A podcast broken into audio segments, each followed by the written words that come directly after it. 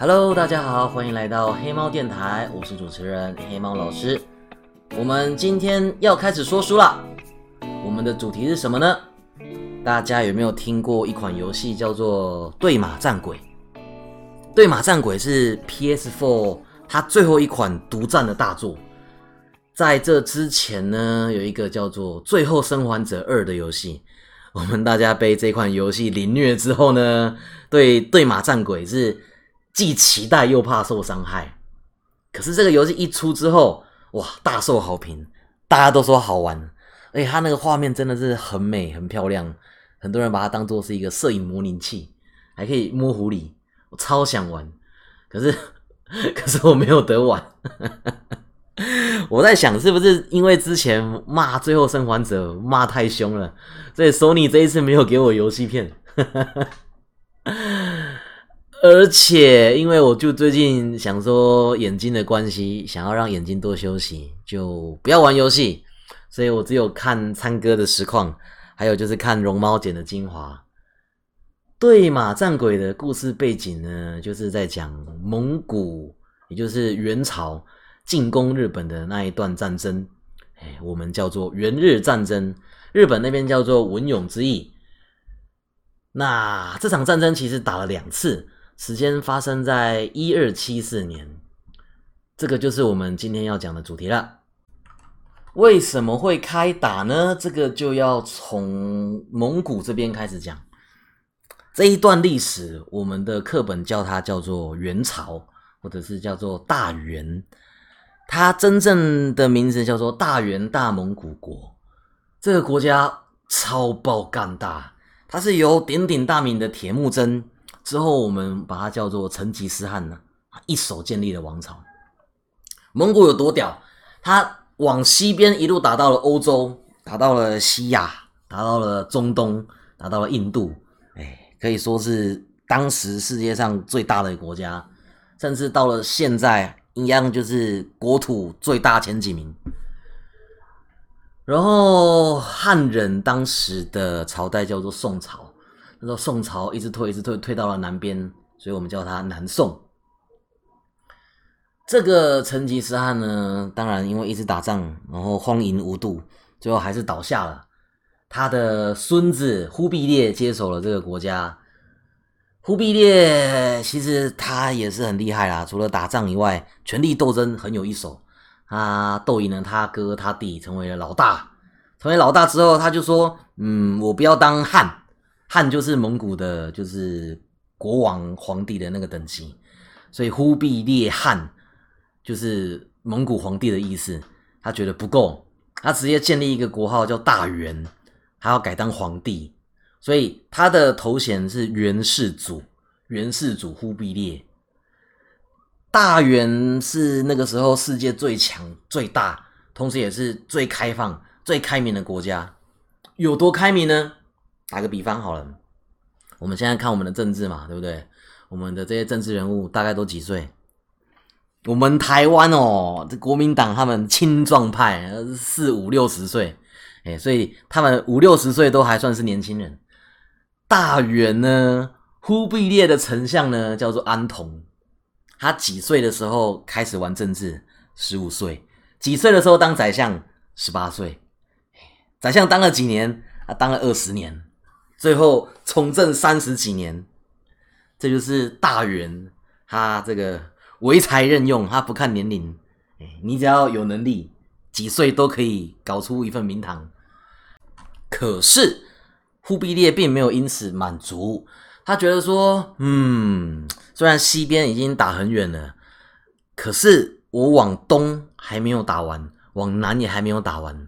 南边那个时候就是汉人苟延残喘的南宋，往东呢有一个国家，那个时候叫做高丽，也就是现在的韩国。高丽那个时候还没有投降，然后呢，高丽的。海的另外一端还有另外一个岛国叫日本，日本也还没有投降，我一定要拿下这两个国家。忽必烈就这么想，所以接着我们讲这个故事的第二主角高丽。高丽这个就是现在韩国的这个地方，以前的韩国有三个主要的国家，一个是高丽，一个是新罗，一个是百济。那这个高丽最后统一了韩国，统一了朝鲜半岛。但是呢，蒙古人就来了。蒙古人那个时候来就说：“哎，很屌是不是？告诉你啊，我比你更屌啦！你看要不要加入我？叫我一声大哥，我们一起吃香喝辣。”那高丽他不想，他一开始还是想办法抵抗一下，然后打不赢，他就一直拖，一直拖，到最后真的是躲不掉了。所以他就还是叫蒙古一声大哥，变成了大元的藩属国。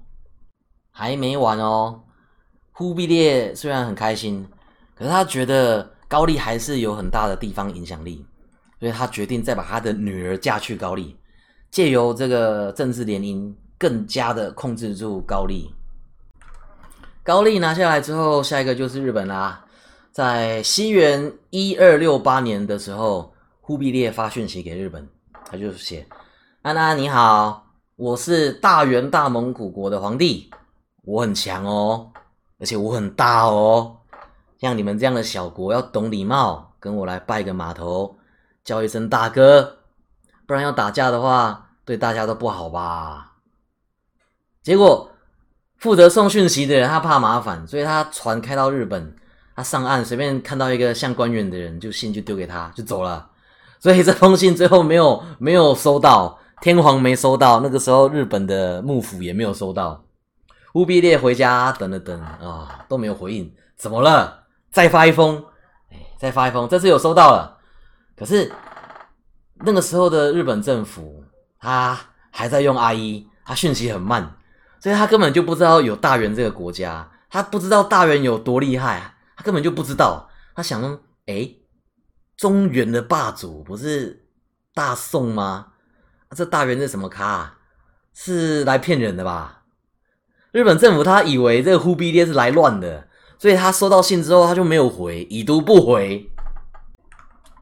这个忽必烈啊，他又等啊等，一直等不到回应，想说到底是怎样啊？这些送信都草包呢，所以他这一次想说，我找多一点人，他组织了一个使者团。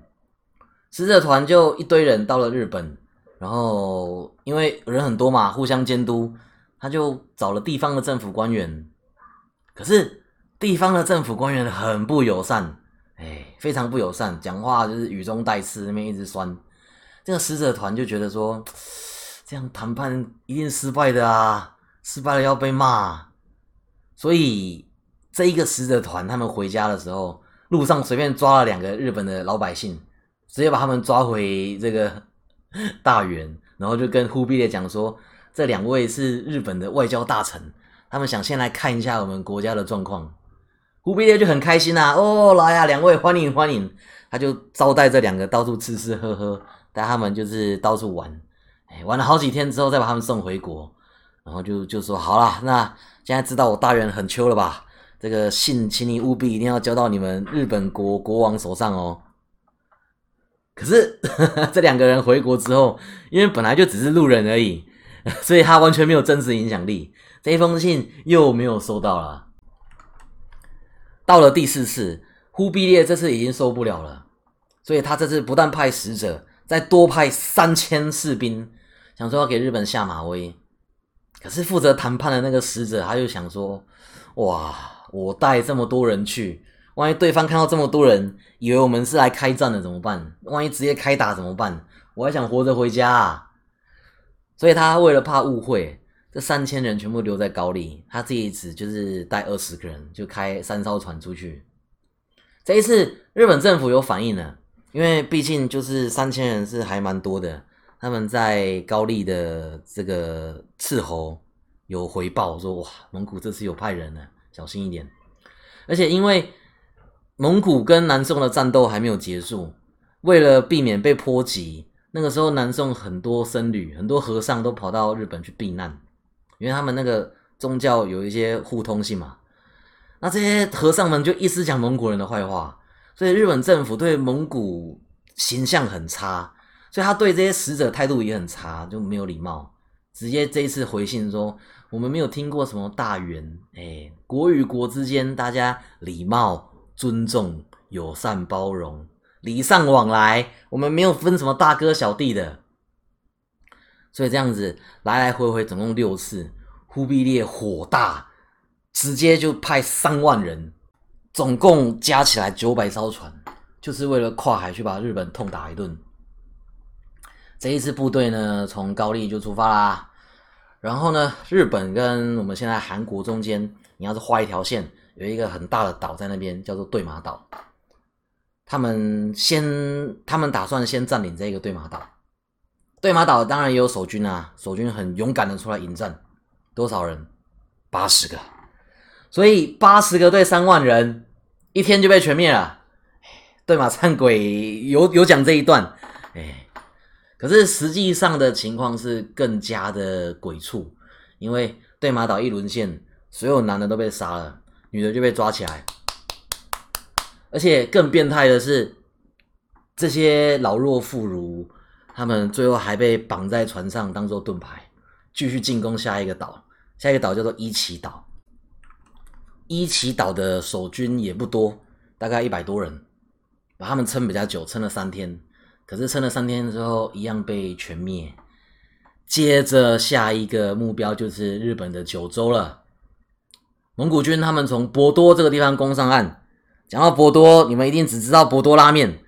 博多在九州。也就是日本四个主要岛之一，哎，然后呢，蒙古军他们在抢滩的时候，本来想说应该会陷入苦战，因为日军已经摆好阵势在岸上等他们。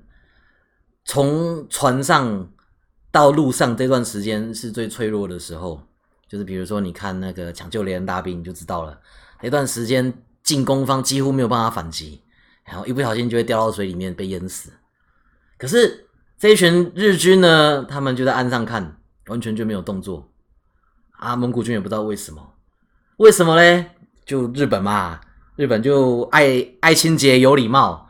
他们的习惯是打仗的时候，两军先摆好阵，然后接着武将要跳出来，先讲一些话，哎，报上名堂，呛个几声，之后看是要单挑还是要交战。所以日本就在那边先等蒙古列阵，可是蒙古谁理你啊？直接弓箭拿出来射个日本不要不要的。而且日本本来以为蒙古是那种野蛮民族，在大草原上吃生肉吃生菜，可是蒙古的科技超先进的好吗？蒙古那个复合短弓直接吊打日本的核制长弓，而且蒙古还有迫击炮，还有手榴弹。还有就是携带型投石车，日本完全傻眼，而且蒙古他们还利用敲锣打鼓，可以让他们士兵变换阵型，日军完全打不赢，陷入苦战，完全就是一直被打，一直被打，哎，节节败退，防线一直被破。不过呢，如果要比射箭的准度，还有比那种不怕死的勇气，日本人不会输。哎那时候，日本的守军大将少二景之，他一箭把蒙古军的指挥官射下马，他也就是这一箭拯救了日本。指挥官受了重伤，蒙古军只好先撤退。他们撤退到了海边，然后他们想说：哇，天色昏暗，万一日本人晚上来夜袭怎么办？不然我们推到船上好了。所以蒙古军就全部在撤退到船上。人算不如天算，蒙古军每一项都赢，可是就是这一项算错了，他们没有先查好气象，哎，没有查气象的后果是什么？晚上台风来，台风一来，九百艘船成了六百艘，还活着的看到就是哇，大家都淹死了，现在也打不赢了吧？所以就全部跑光光，第一次元日大战就这样结束了，日本人就这样莫名其妙打赢了。当然，日本人他们也觉得说，哇，竟然赢了，真是老天保佑，这一定是护国神风。所以从此日本人也开始信仰，就是神风这个概念。他们觉得说，风会保护他们。所以，我们对马战鬼的故事是从这一段额外架空出来的。史实上，对马岛上面的战役就是一下就结束了，没有那么多可歌可泣的剧情。其中还有一个跟史实记载有一点像，可是又不太一样的是，蒙古一开战的时候是很看不起日本的，这点跟游戏一样，因为日本人其实是很矮，日本人平均身高在那个时候可能就一百四、一百五而已，因为日本人有禁肉令，他们的人不能随便吃肉，而且他们通常都还蛮穷的。蒙古不一样啊，蒙古他们不但吃一堆肉，在打赢汉人之后，得到汉人的农耕技术，连饭都吃好几碗，所以蒙古就是又高又壮，然后相较于日本就是又瘦又小。可是不管是有马还是无马，只要是一对一的情况下，日本人可以跟蒙古人打五五坡，这点让蒙古人非常的吃惊。之后呢，过了六年。蒙古卷土重来，开打了第二次的元日战争。因为这个忽必烈他从来没有打过败仗，所以像日本这样子一个小岛国打不下来，忽必烈非常的生气。在这六年的时候，蒙古还是一直写信给日本，叫日本投降。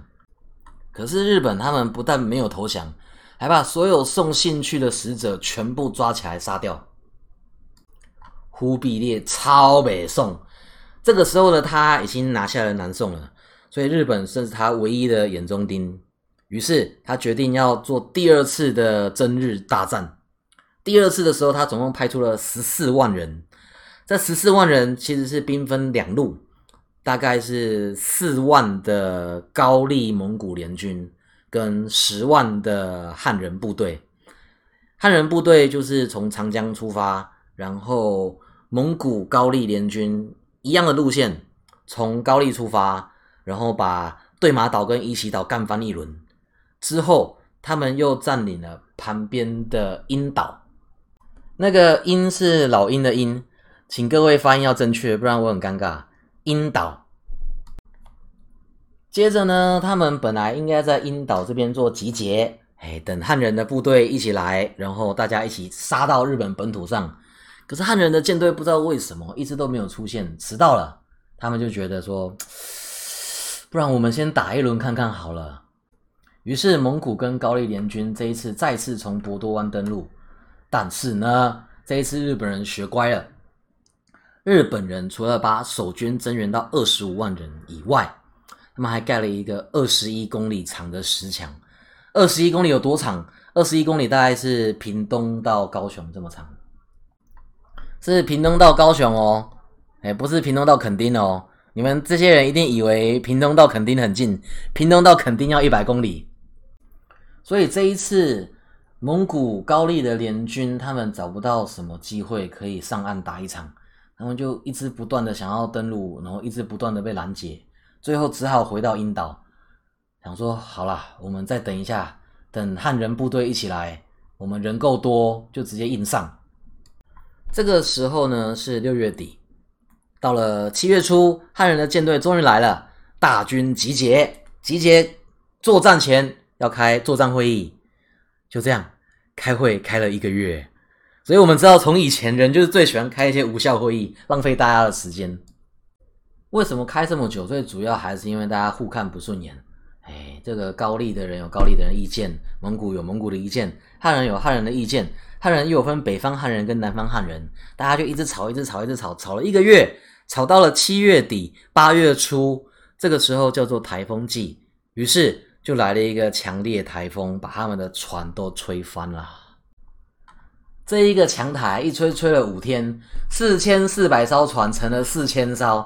更靠北的是，这些将领看局势不妙，竟然把剩下的船全部开走，嘿，提前绕跑。剩下还没有死的十万个人就这样被丢在阴岛上，这人没有马，没有武器，没有食物，大部分的人还晕船，唉，所以这些人之后几乎全部都被日本杀光光，只有三个人逃过一劫。这三个人他们偷偷做了竹筏，回到高丽，才让忽必烈知道说第二战这么惨，死光光。这就是第二次的元日大战。那有没有第三次呢？有，本来应该要有的。可是忽必烈在准备的时候，越南那边啊，一直有人起兵造反，所以忽必烈就一直调人去打越南那边，没有空去理日本。直到就是终于好像平定了，忽必烈也开始继续呛日本了。就在这个时候，忽必烈生病了，生病两年之后就挂了，所以元日大战就此画下了句点。那可能听众听到这边会觉得说：“哎，蒙古怎么这么逊啊？不是说很强吗？”其实话不能这么说啦，因为其实这两次的进攻呢，蒙古人都是蒙古军的少数，没有错，蒙古军是少数。第一次主要的部队都是高丽的部队组成的，因为忽必烈其实他的目的是要消耗高丽的国力，他希望高丽可以越弱越好，降低威胁，所以硬要叫高丽一起去打日本。高丽国王也不是笨蛋。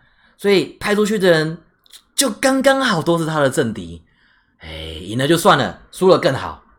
第二次也差不多，第二次的那个时间刚好就是南宋投降的时候，所以投降了会收编对方的部队嘛，收编的这些军队，那你也不知道这些人是不是真心想要为你效忠。